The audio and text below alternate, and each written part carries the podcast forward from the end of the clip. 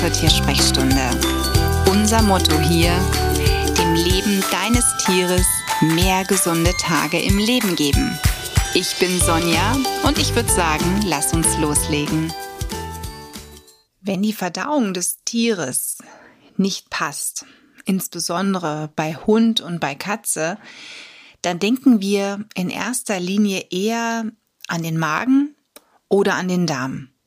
Na, also wenn dein Tier erbricht oder aber es zu Durchfall kommt, dann haben wir meistens wirklich erstmal so das Thema, es könnte was mit dem Magen sein oder es könnte auch irgendetwas mit dem Darm sein. An ein anderes kleines, wertvolles Organ denken wir dann meistens eher nicht. Und das ist ein ganz wichtiger Spieler, damit die Verdauung überhaupt funktioniert, sozusagen mit der Leber zusammen, dem Darm, dem Magen, ein ganz wichtiger Teamplayer in diesem Konstrukt. Und das ist die Bauchspeicheldrüse. Pankreas. Die Bauchspeicheldrüse gehört hier wirklich mit dazu und wenn sie an irgendeiner Stelle nicht richtig arbeiten kann, kann es zu sehr großen Problemen kommen. Bestimmt erinnerst du dich, wenn du mal so zurückdenkst an den Biologieunterricht daran, welche Aufgaben die Bauchspeicheldrüse eigentlich hat. Ich muss gestehen, bei mir liegt die Schulzeit auch schon ziemlich zurück. Also, wenn ich an meine Schulzeit als Jugendlicher denke, da wurde das durchgenommen, auch natürlich später als Tierheilpraktiker hat man das gelernt oder auch in der Ernährungsberatung. Ähm, aber ich habe das aus meiner ursprünglichen Schulzeit vergessen, dass die Bauchspeicheldrüse nämlich ganz wichtig ist, um gewisse Enzyme überhaupt zu bilden, die dafür zuständig sind, Fette, Kohlenhydrate und auch Eiweiße aufzuspalten. Und diese Aufspaltung, das ist ganz wichtig, damit die nachfolgenden Organe überhaupt das verwerten können. Also wenn jetzt die Bauchspeicheldrüse nicht richtig arbeitet, die Aufspaltung also nicht so funktioniert, dann kommt es im weiteren Verlauf der Verdauung zu großen Problemen. Ne, das ist immer so. Wenn irgendwo an einer Stelle in einer Maschinerie irgendetwas nicht funktioniert, in einem Ablauf etwas gestört ist, dann sind na natürlich danach gewisse Folgen möglich. Und die Folgen fürs Tier, die können ja ziemlich unschön, sehr schmerzhaft sein. Also wenn die Bauchspeicheldrüse nicht richtig arbeitet oder aber ganz ihre Tätigkeit einstellt, das kann leider passieren, dann hat das oft auch mit Schmerzen zu tun. Also das Tier zeigt Schmerzen, dem geht's überhaupt nicht gut. Man sollte also im Verlauf eines Zusammenlebens mit einem Hund, mit einer Katze nicht immer nur die Därme ne, im Blick haben, Dickdarm und Dünndarm oder auch den Magen, sondern man sollte auch, meist denkt man ja durchaus auch mal an die Leber, man sollte wirklich immer auch an den Pankreas, an die Bauchspeicheldrüse denken. Eine Pankreasschwäche, eine zeitweise Schwäche, die kann immer mal vorkommen. Vor allen Dingen dann, wenn das Tier sündigen durfte. Also, Hund oder Katze haben etwas vom Tisch geklaut oder aber sogar bekommen. Das kommt bei Hunden meistens öfters vor als bei Katzen. Gerade Hunde, die ein bisschen älter schon sind, die vielleicht auch, naja, ich sag mal so, den ein oder anderen ähm, wie soll ich, ja, wie soll ich das jetzt schön ausdrücken? Liebesgürtel tragen, also sprich, sie sind etwas zu dick, sie haben keine Taille, man kann die Rippen nicht mehr richtig spüren, ne? Man sagt sich halt, na ja, ist schon älter, ähm, wir, wir verwöhnen den einfach jetzt nur noch.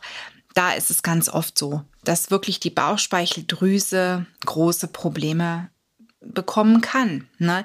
Insbesondere eben auch dann beim Hund, wenn das Futter zu fettreich ist. Also da muss man beim Hund wirklich in der Tat aufpassen, gerade mit dem Fett. Katzen haben da eine höhere Fetttoleranz, die kommen damit länger klar und äh, können das ganz anders verwerten. Aber der Hund kann auf lange Sicht, wenn er zu fettreich ernährt wird, relativ schnell ja in eine sogenannte Pankreasschwäche hineinlaufen. Es gibt auch eine erbliche Form, die man bei jungen Hunden dann meistens in den ersten zwei Lebensjahren vorfindet, und zwar so, dass das Organ schrumpft. Man nennt das Pankreasatrophie und da zeigen leider die Rassenboxer, aber auch manche Spanielarten und auch manche Terrier eher eine Neigung zu. Das heißt, wenn du hier einen Rassehund hast und der noch sehr jung ist und Verdauungsprobleme zeigt, würde ich dir wirklich empfehlen, dass du einen Internisten aufsuchst, der die Bauchspeicheldrüse mit einem Ultraschallbild einfach mal untersucht und guckt, ist die normal entwickelt? Hat die sich in der Zeit, also wenn ein Tier, ich sag jetzt mal zwei Jahre alt ist, hat die sich vernünftig entwickelt? Körperverletzungen, wenn dein Hund oder deine Katze zum Beispiel irgendwo heruntergefallen ist oder einen Tritt bekommen hat, dann kann sich das Organ auch verletzen. Das heißt, es können wirklich dadurch auch Probleme mit der Bauchspeicheldrüse entstehen. Aber auch Bakterien, das finden wir primär bei den Katzen vor, können das Organ schädigen. Und eine Bauchspeicheldrüsenentzündung, eine Pankreatitis ist sehr schmerzhaft. Also meistens erkennt man da, da ist etwas nicht in Ordnung. Und man geht dann in der Regel auch zum Tierarzt. Und dann ist natürlich das Thema, wie schnell kommt man auf dieses wertvolle Organ. Denn wir müssen hier, wenn wir ein Blutbild machen, gewisse Werte untersuchen lassen. Und da ist die Frage, macht man das automatisch? Ist das drin enthalten? Und zwar sind das Werte, die wir im Blut finden, und zwar unter anderem den TLI-Wert, als auch den CPLI bzw. PLI. Den sollte man messen. Und damit kann man herausfinden, arbeitet die Bauchspeicheldrüse vernünftig oder ist da irgendwas im Argen. Und was ganz wichtig ist, dass aber die Tiere nüchtern sind. Na, also die meisten Tiere, die diesen Wert untersucht bekommen, sind gar nicht nüchtern und dann kann das einen falschen Wert anzeigen. Das heißt, acht bis zwölf Stunden sollten die Tiere, Hund oder Katze nüchtern sein, damit man einen zuverlässigen Wert bekommt. Und dann wäre es außerdem wichtig, dass man zusätzlich noch den Code untersucht, denn im Code sind gewisse Marker enthalten, die auch darauf einen Hinweis geben können. Ne? Also sprich da den Tierarzt an, der wird dich hier sicherlich bestens beraten, wenn dein Tier Störungen der Verdauung zeigt. Wie gesagt, es kann erbrechen, es kann auch Durchfall haben, es kann ähm, abmagern. Oft ist es wirklich so, dass es immer mit der Fütterung irgendwo zu tun hat. Vielleicht möchte dein Tier auch gar nicht mehr füttern. Klar, es tut ihm ja nicht gut. Also das können alles so Hinweise sein, die unter anderem auch auf die Bauchspeicheldrüse hindeuten könnten. Und wenn man ein Blutbild macht und das Tier, wie gesagt, nüchtern ist, sollte man auch so ein bisschen auf den Vitamin B12-Wert und den Folsäurewert achten. Denn wenn die zu niedrig sind, dann kann es auch auf die Bauchspeicheldrüse hinweisen. Also das muss man einfach im Blick haben. Wobei ich hier immer wieder ergänze Tiere, die gebarft werden, wo man also sagt, das Futter stelle ich selber zusammen oder Tiere, die auch selber bekocht werden. Da ähm, muss man immer so ein bisschen im Blick haben, passen alle Werte, die ich meinem Tier in dieser selbst zusammengestellten Kost zur Verfügung stelle. Das heißt, da kläre ich, wenn ich solche Blutbefunde bekomme, immer ab, wie wird ernährt, ne, passt wirklich die Ration, denn gerade wenn ich mein Tier bekoche, gehen die hitzeempfindlichen B-Vitamine gerne flöten. Und dann kann es durchaus, wenn man das nicht weiß und nichts ergänzt, durchaus langfristig auch sein, dass die B-Vitamine eher zu niedrig dargestellt sind und das wäre so oder so fatal. Wenn das abgeklärt wurde, alles in Ordnung ist, also diese Fälle habe ich leider auch schon in der Praxis gehabt, ähm, da war eigentlich alles soweit im grünen Bereich. Trotzdem zeigte das Tier, ein Hund ist es gewesen, immer wieder Probleme. Immer wieder. Und ich hatte dennoch so ein bisschen die Bauchspeicheldrüse leicht im Verdacht, dann wirklich mal ein Ultraschallbild machen lassen von der Bauchspeicheldrüse, ob die sich wirklich vernünftig entwickelt hat, ob alles in Ordnung ist. Denn natürlich kann sich auch eine akute Pankreatitis in eine chronische Geschichte weiterentwickeln. Wenn man nämlich nicht vernünftig therapiert, wenn das Organ schon zu sehr geschädigt ist, es ist leider möglich, dass es zu einer sogenannten exokrinen Pankreasinsuffizienz EPI, sagt man auch dazu, kommen kann. Und das ist unschön. Das bedeutet dann nämlich, dass die Bauchspeicheldrüse langfristig Unterstützung braucht. Das heißt, diese Tiere, da muss man wirklich insbesondere darauf achten, dass die Enzyme, die die Bauchspeicheldrüse nicht mehr oder nicht mehr in dem Maße bilden kann, dass man die über die Nahrung zufügt. Andernfalls kann das Tier die Nahrung nicht mehr vernünftig verwerten. Da ist dann aber auch noch ganz viel anderes wichtig, worauf ich in einer separaten Folge der Tiersprechstunde eingehen möchte. Also sprich, wie ernähre ich denn mein Tier, wenn eine Pankreasschwäche oder eine Pankreasinsuffizienz diagnostiziert wurde? Worauf muss ich da achten? Also das kommt in einer anderen Folge. Eine akute Pankreatitis und auch eine exokrine Pankreasinsuffizienz gehört meines Erachtens nach immer in erster Instanz, also in die Hände des Tierarztes für die Diagnostik und auch für eine Erstbehandlung. Das ist, wie gesagt, sehr schmerzhaft. Da möchte ich euch wirklich bitten, sucht den Tierarzt auf as soon as possible, wie man so schön sagt. Wartet bitte nicht zu lange, denn das tut richtig weh. Und es kann, wie gesagt, wenn ihr zu lange wartet und zu lange selbst rumdoktort, dazu führen, dass das Tier eine chronische Geschichte daraus entwickelt und das möchte man eigentlich wirklich nicht. Denn wenn ein Organ erstmal massiv geschädigt ist, gerade eben auch die Bauchspeicheldrüse, dann können wir da nicht mehr viel machen. Ne, bei der Leber bin ich ja immer noch so ein bisschen jemand, der sagt, okay, die Leber kann sich regenerieren.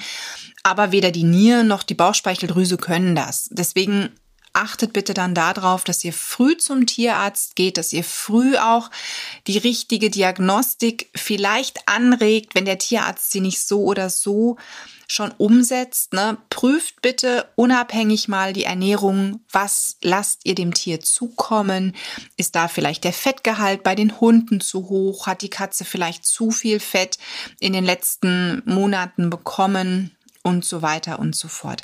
Bei Katzen musst du übrigens auch wissen, dass eine Nierenerkrankung häufig auch zu einer Bauchspeicheldrüsenschwäche führen könnte, weil die Katzen durch die Nierenerkrankung gerade im fortgeschrittenen Stadium meistens schlecht fressen. Das heißt, denen ist übel.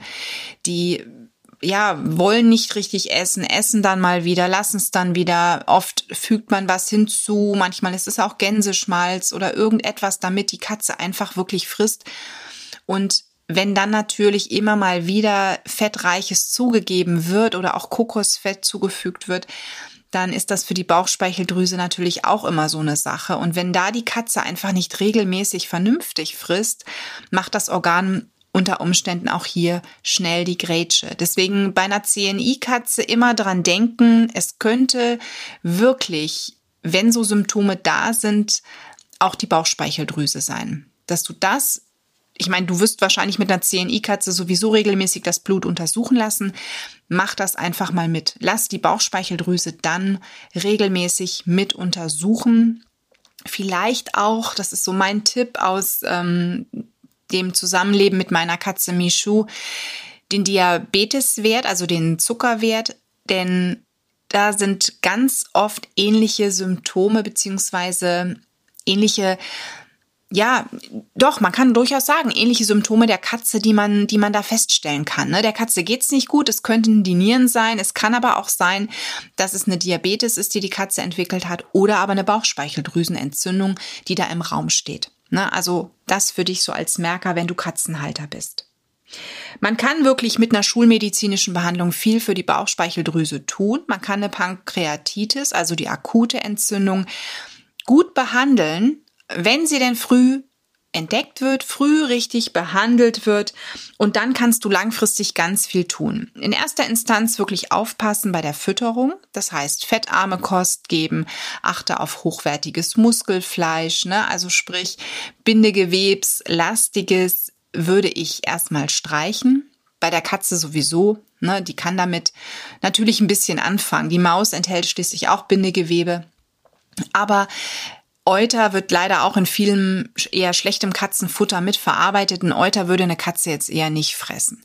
Aber beim Hund finden wir das sehr viel eher. Das heißt, da muss man drauf achten. Pansen ist was, da braucht die Verdauung wirklich viel Aufwand und wir sollten die Verdauung jetzt schonen. Also achte darauf, dass wirklich ein großer Anteil ein, an Muskelfleisch enthalten ist. Innereien dürfen drin sein, also Herz, Niere, Milz, Leber, das ist okay. Es darf auch ein bisschen Magen enthalten sein, aber es sollte kein zu großer Anteil sein. Zu großer Anteil heißt immer, es steht an erster Stelle auf dem Etikett. Und wenn du selber die Ration zusammenstellst, dann würde ich auch hier darauf achten, dass du Lunge, Pansen, gegebenenfalls auch Euter und so weiter erstmal streichst. Ne, dass das erstmal nicht zugefügt wird und dass du auch darauf achtest, wenn du getrocknetes gibst, ne, so getrocknete Leckereien, getrockneten Pansen zum Beispiel, dass du das erstmal sein lässt. Den Fettgehalt, wie gesagt, reduzieren, das ist wichtig. Und da kann ich dir auch nur ans Herz legen, dass du dir möglichst schnell, wenn die Diagnose steht, ähm, einen ausgebildeten Tierernährungsberater mit ins Boot nimmst. Ja, weil ganz ehrlich, die wissen normalerweise, wie der Hase hier hoppeln muss, sprich, was braucht dein Tier? Worauf solltest du da achten? Wie sollte sich die Ernährung zusammensetzen und können? Die können dich da wirklich bestens beraten.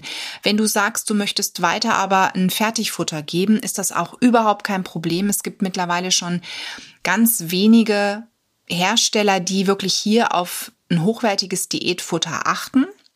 In ähm, meiner weiteren Folge werde ich dir hier auch Futter vorstellen. Also dann kannst du dir aussuchen, was machst du. Gehst du jetzt eben auf dass, ähm, dass du selber was zusammenstellst, selber vielleicht für dein Tier kochst, was auch wichtig wäre, denn roh ernähren für die Bauchspeicheldrüse ist auch gerade etwas, das würde ich nicht machen. Das heißt, in dem Moment, wo irgendetwas an der Verdauung ist, insbesondere mit der Bauchspeicheldrüse, sollte man vorübergehend erstmal kochen.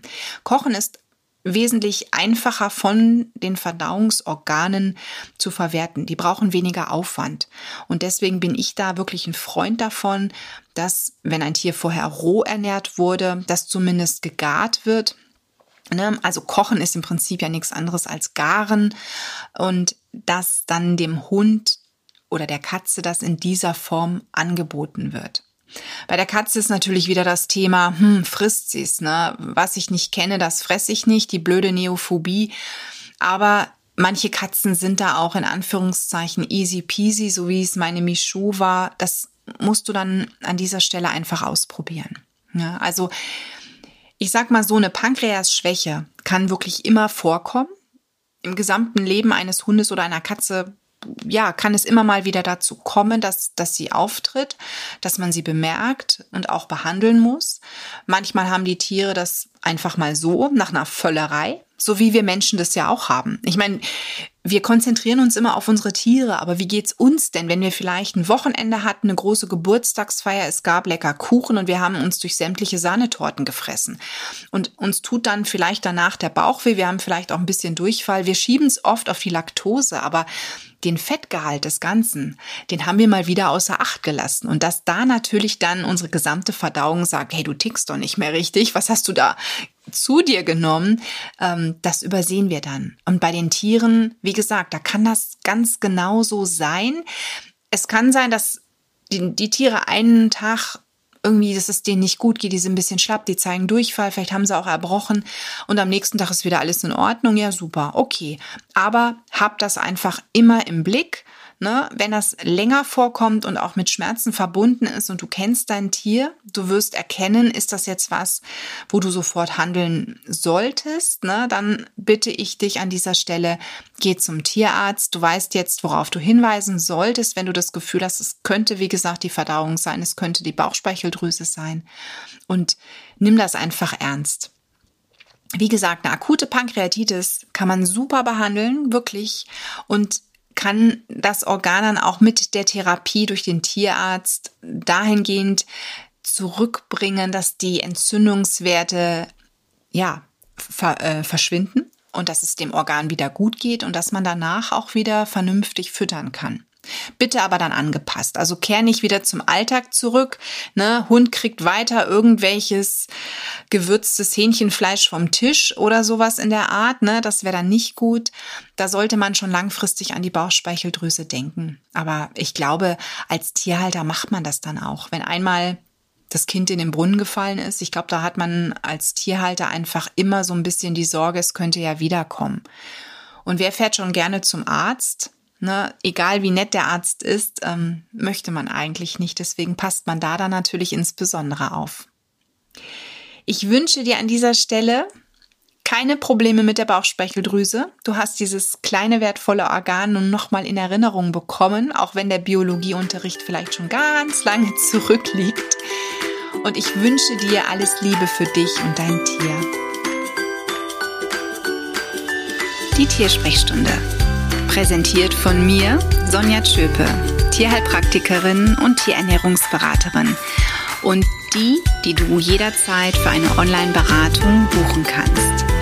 Klick mich auf www.animal-visite.de oder finde mich im Social Media. Alle Links dazu findest du in den Show Notes und ich sage ganz herzlichen Dank für deine Bewertung auf iTunes